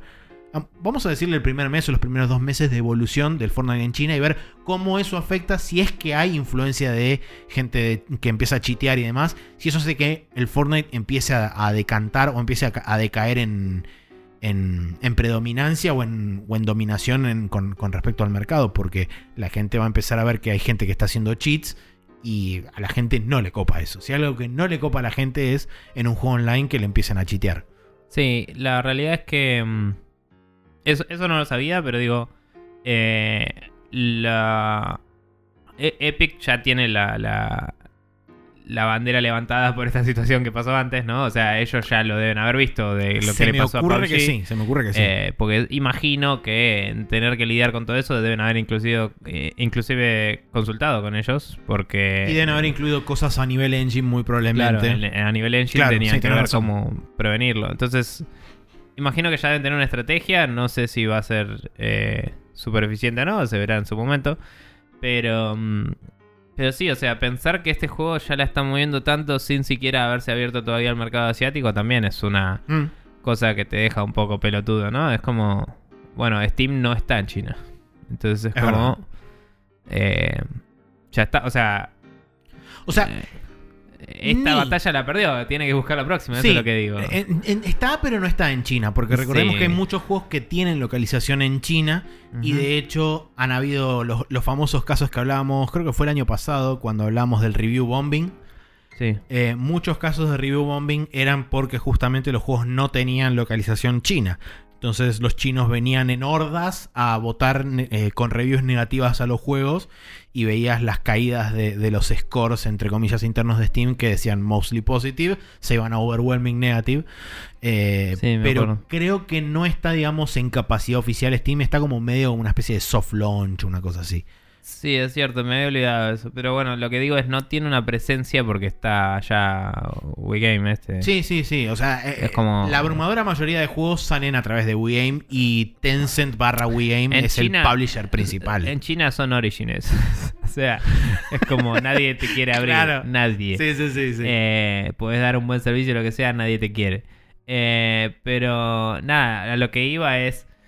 eh, que, que eso es también a lo que iba cuando decía que me parece que Steam debería hacer. Es como, bueno, esta ya la perdieron. O sea, no van a convencer a Epic de lanzarlo en Steam, no, no va a pasar. Eh, no, no, no. es un momento de em, buscar el siguiente, la siguiente gallina de huevo de oro, como decía. Sí. Eh, y ahí la pregunta es, ¿la haces vos? ¿La, ¿La mandás a hacer? ¿La encontrás en la calle y le das de comer? sí. Tipo, eh, no sé, eh, tenés muchas opciones. Y mientras tanto, sí. eh, también algo que me parece a mí que pasó, que de nuevo, no somos el representantes de- del mayor de los consumidores, ¿no? Nosotros como personas que nos informamos. Pero a mí me parece que desde que por los refunds y eso tuvieron que cambiar bastante cómo funcionan las sales, eh, me parece que perdieron la, mística y la relevancia que tenía el anuncio de, che, hay un Steam Sale. Tipo, eh, es como que ahora todo está en oferta de una y lo único que haces es ver los juegos destacados. O sea, nunca hay más o menos oferta, entonces eh, hay menos engagement, hay, hay menos necesidad de entrar a ver si ahora está el juego que quería o no. Eh, sí. Y eso hizo, hace que cada día me parezca menos relevante la plataforma porque es como que nunca tengo que entrar a Steam. ¿Me entendés? Sí. Eh, y, y de nuevo, yo sé que los números eh, venían indicando que cada año duplican la plata y que es logarítmico y se va la chot. O sea, lo entiendo a nivel números. Pero digo, a nivel relevancia con la gente, yo percibo eso. De, de- de mí y de todos mis amigos de distintos niveles de eh, información y, sí. y análisis de estas situaciones. Es como que aún la gente más hypera ya ve las ofertas de Steam y dice, a ver qué hay, Eh, no me interesa. Y listo. Y no es como, uy, eh, bueno, vuelvo en dos horas a ver qué hay en la flash siguiente.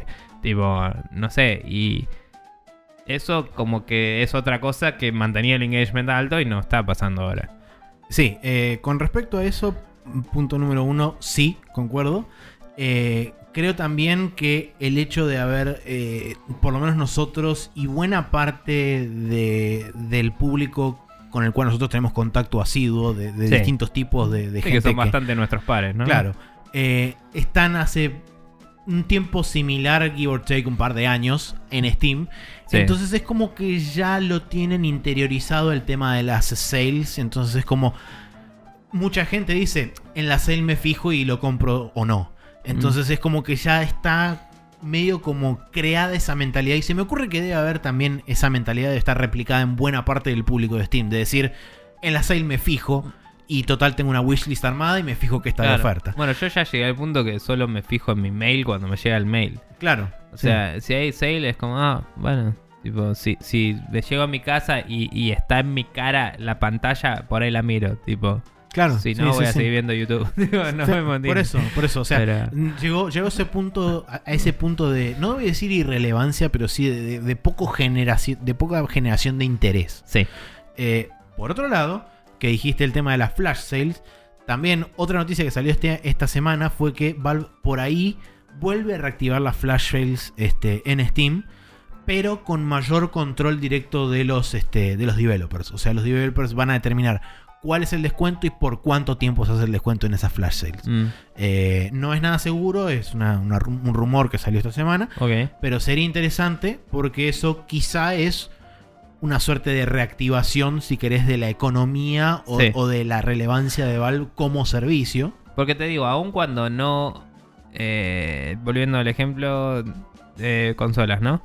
Aun cuando no pago PlayStation Plus y. mm, y no compro juegos de Play hace mil. O sea, mi Play está ahí cagada de risa hasta que salga el siguiente juego que me interese.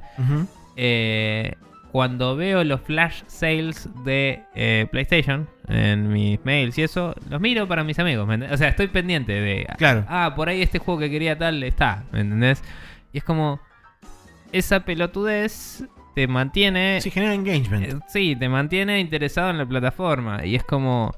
Está bien, me está interesando para un amigo, pero si eso Pero le te está resulta en una interesando a fin de venta, cuentas. Si le resulta en una venta, a ellos les sirvió. Tal cual. Porque, o sea, a nivel numeritos, capaz que no les sirve si ven la- los reportes y no entienden. O sea, si no me están mirando directamente, no van a ver que les sirvió porque la data va a decir, ah, mira, tiene la play ahí apagada porque se le apagó y la prendió para sacar un disco y la apagó. Que es lo que pasó hoy, literal. Eso fue lo que hice con mi PlayStation en las últimas tres semanas. Y es como, bueno, eso es todo lo que tienen, pero digo el, el bombardear con ofertas y cosas te mantiene atado a la plataforma.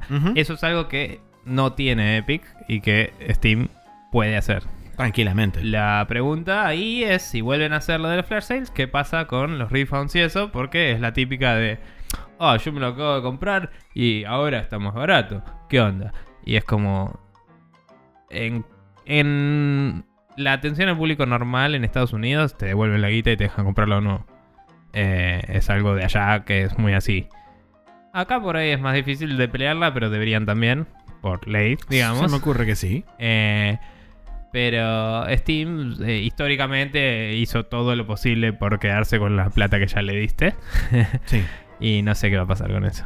Pero, pero bueno, también creo que el engagement bajó un poco porque se perdió la imagen de que Valve era esta empresa mágica donde todo estaba hecho de arco iris y es más como Valve quiere tu plata. Sí, no, mm, por ahí un poco de eso hay. Creo, ahora que mencionas el tema de la imagen de Valve, creo que la imagen de Valve empezó a cambiar desde el momento en que se abrió con el... No con el Early Access, el otro, el Greenlight. Desde el momento en que salió Greenlight, me parece que Valve es como que empezó a perder esa posición de prestigio a la hora de decir Mm.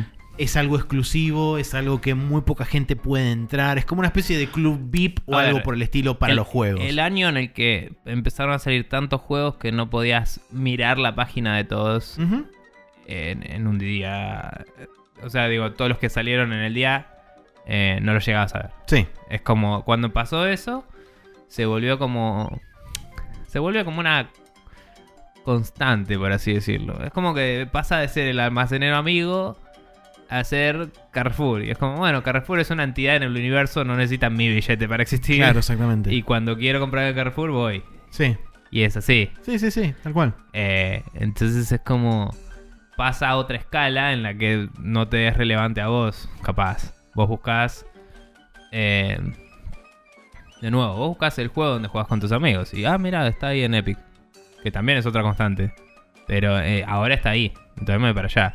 Pero la gente no le tiene una fidelidad a Epic como le tenía una fidelidad a, a Valve en su momento. En su momento, claro, sí. Eh, y eso es lo que puede hacer que lo ganen de nuevo después, ¿no? O sea, en el momento que el Fortnite muera, la gente va a volver a Steam. Porque es el status quo. Posiblemente. Pero la verdad es que ya no es. Ya es una cuestión de gravedad, no es una cuestión de. eh, de. Digo, gravedad de, de caes en Sí, sí, Steam. sí, sí. No es que. Ay, Steam, voy a volver porque lo extraño. Que, que, honestamente creo que en nuestras vidas tuvimos mucho tiempo de estar adictos a mirar Steam y comprar todo. Y, y que era lo mejor para nosotros. Sí, y es como y que. está grabado en podcast. Eso lo pueden escuchar cuando quieran, pero eh, no sé, hoy no es así. Hoy ni siquiera es así con GOG, que me parece lo mejor. Es tipo, me parece lo mejor, pero también es como no voy y me compro todo en GOG y no, no le tengo una fidelidad eh, absoluta. Porque no tiene todos los juegos que quiero, básicamente. Sí, ha- hay una sana cuota de cinismo alrededor de todo esto. También. Eh, pero creo también, por ejemplo, lo que decías vos, que es un poco lo que, lo que decía antes.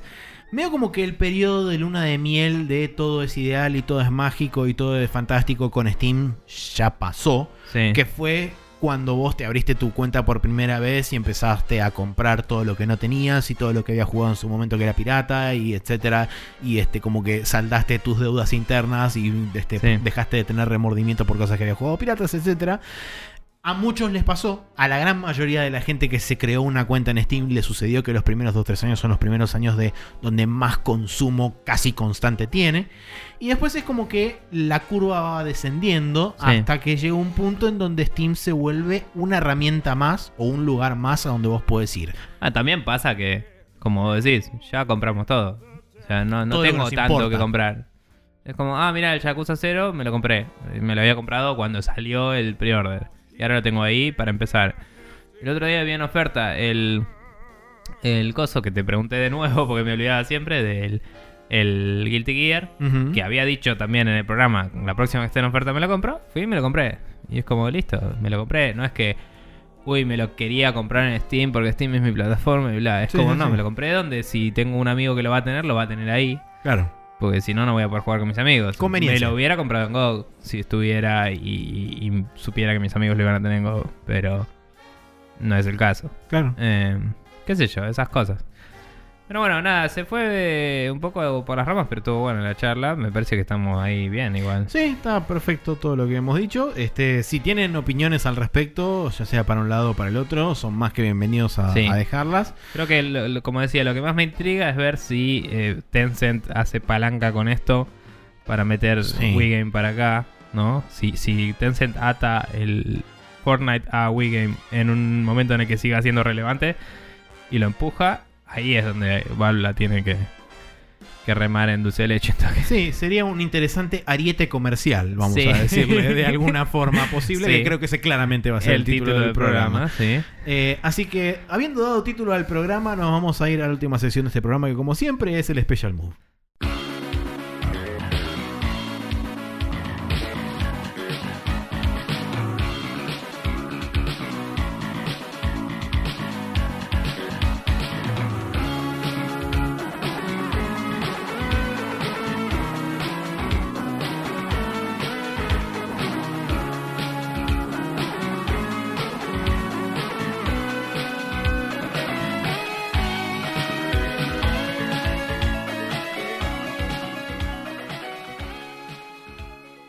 Y aquí estamos en el Special Move donde tenemos este, un par de recomendaciones. Una es una recomendación refrita, porque es una recomendación de una recomendación que ya ha sucedido. Y la otra también, Y la técnicamente. otra también técnicamente, así que es un refrito de cosas que hemos recomendado antes, pero que nunca queda mal repetirlo. Bien.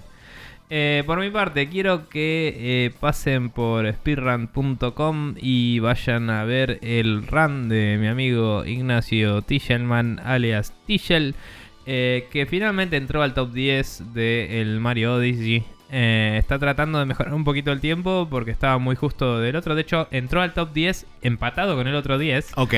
eh, porque le había pifiado en algo y hizo otra RAM más y lo superó, pero igual le sigue pifiando en algo y está viendo si lo pule o no, pero él ya está. Él quería entrar al top 10 Y llegó, y, lo hizo. y retirarse, básicamente.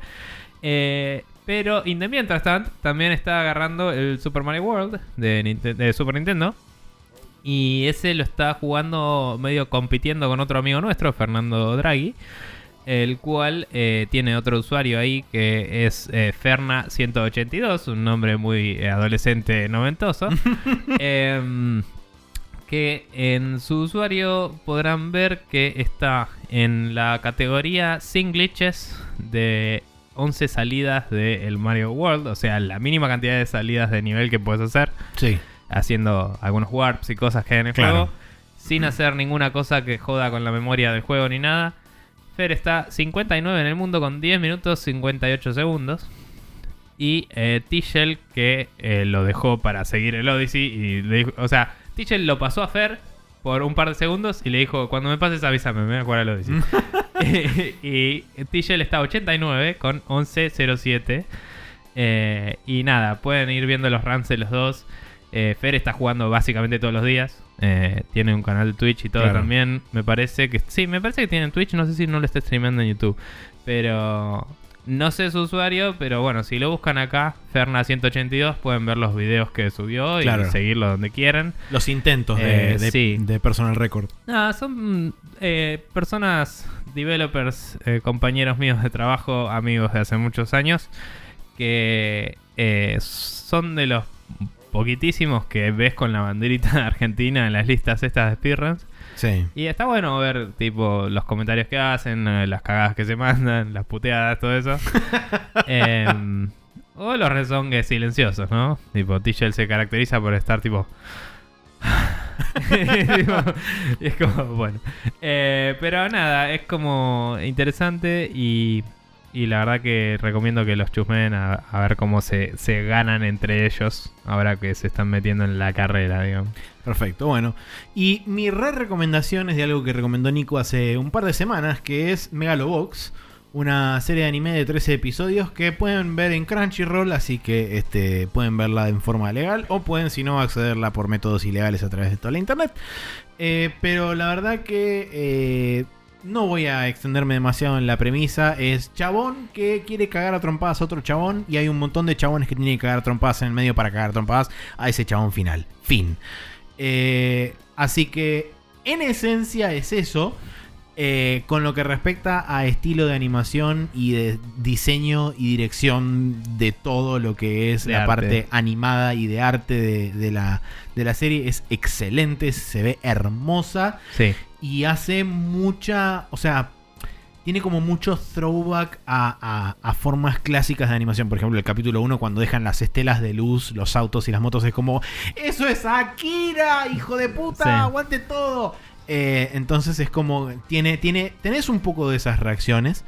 Eh, Así que súper recomendable en cuanto a animación puntualmente.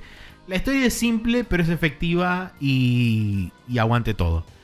Eh. Así que eso. Y por otro lado, una recomendación impromptu es que seguramente para el momento, sí, para el momento que sale este programa ya terminó, pero este fin de semana está ocurriendo la Evolution 2018.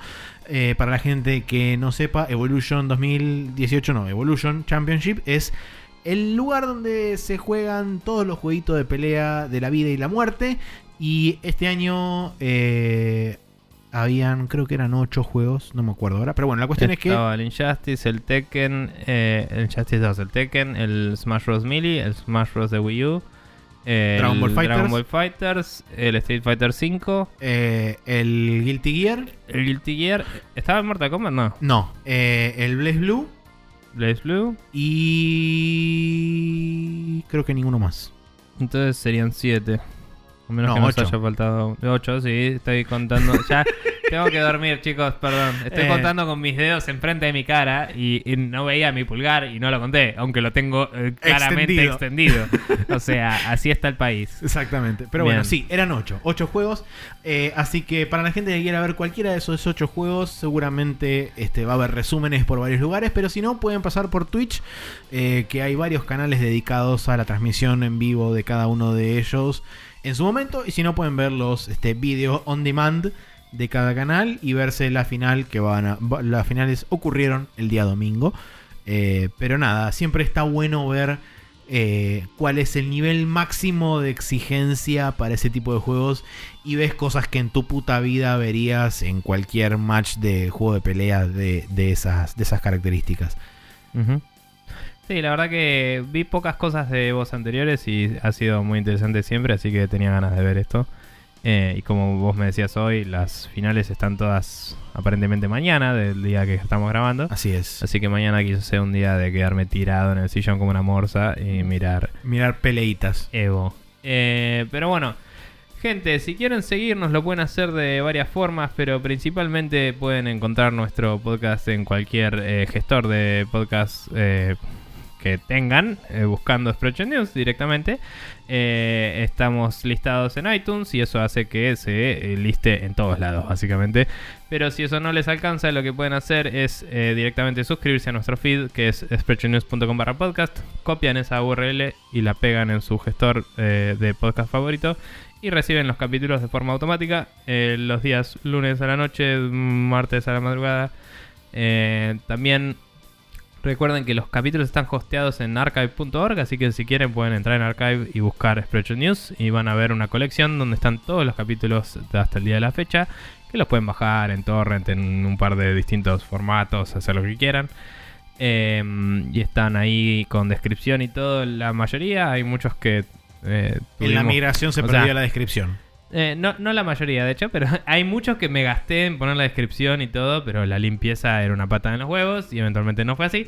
Pero los nuevos tienen la misma descripción que los posts que ponemos Así en es. nuestro sitio, que es expressions.com. Así que nada, si quieren ahí tienen todo el archivo de todos nuestros programas. También cuando se suscriben al feed están todos ahí igual. Así Eh, es. Así que no es un problema. Em, y síganos ahí. Y recuerden también que está la regla de Guybrush, donde nos hace el aguante de Martín Blasquez en Twitter.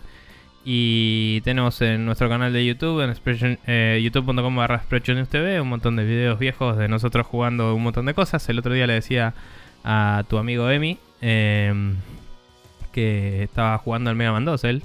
Ahora le pintó. eh, y llegó hasta el castillo de Willy y le dije... Eh, sí, eh, I know how you feel. Suerte con eso. Claro. Eh, no creo que le estaba jugando sin save states también. Aunque él tiene la collection, así que técnicamente los tiene, me Claro. parece.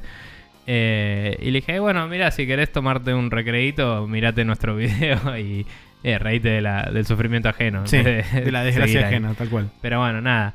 Eh, de- sí, eh, tenemos ahí un montón de videos de nosotros jugando y de nuestro amigo Martín en su momento y de algunos de Germán también. Así que nada, si quieren ver ahí boludeces y nada más. Así es como termina este episodio número 310. Nos veremos la semana que viene en otro episodio que será el 311 con invitados. No vamos a revelar quiénes son porque sorpresas y demás y cosas. Quizá en un futuro sí revelemos con anterioridad quiénes son los invitados porque quizá o no requeriremos de su ayuda. Eh, su ayuda me refiero a la ayuda de ustedes, público, gente que escucha. Eh, pero Ah, sí, eh, para hacer preguntas y eso. Pero en este caso tenemos un tema de discusión ya planteado, así que estamos cubiertos. Así es, pero muchas gracias por escuchar, nos vemos la semana que viene y este pásenla bonito, abríguense que está fresco todavía, no se viene el invierno, el, el verano digo todavía por un buen rato, por suerte, eh, para todos nosotros que este, aborrecemos y sufrimos horriblemente la calor. Sí, señor.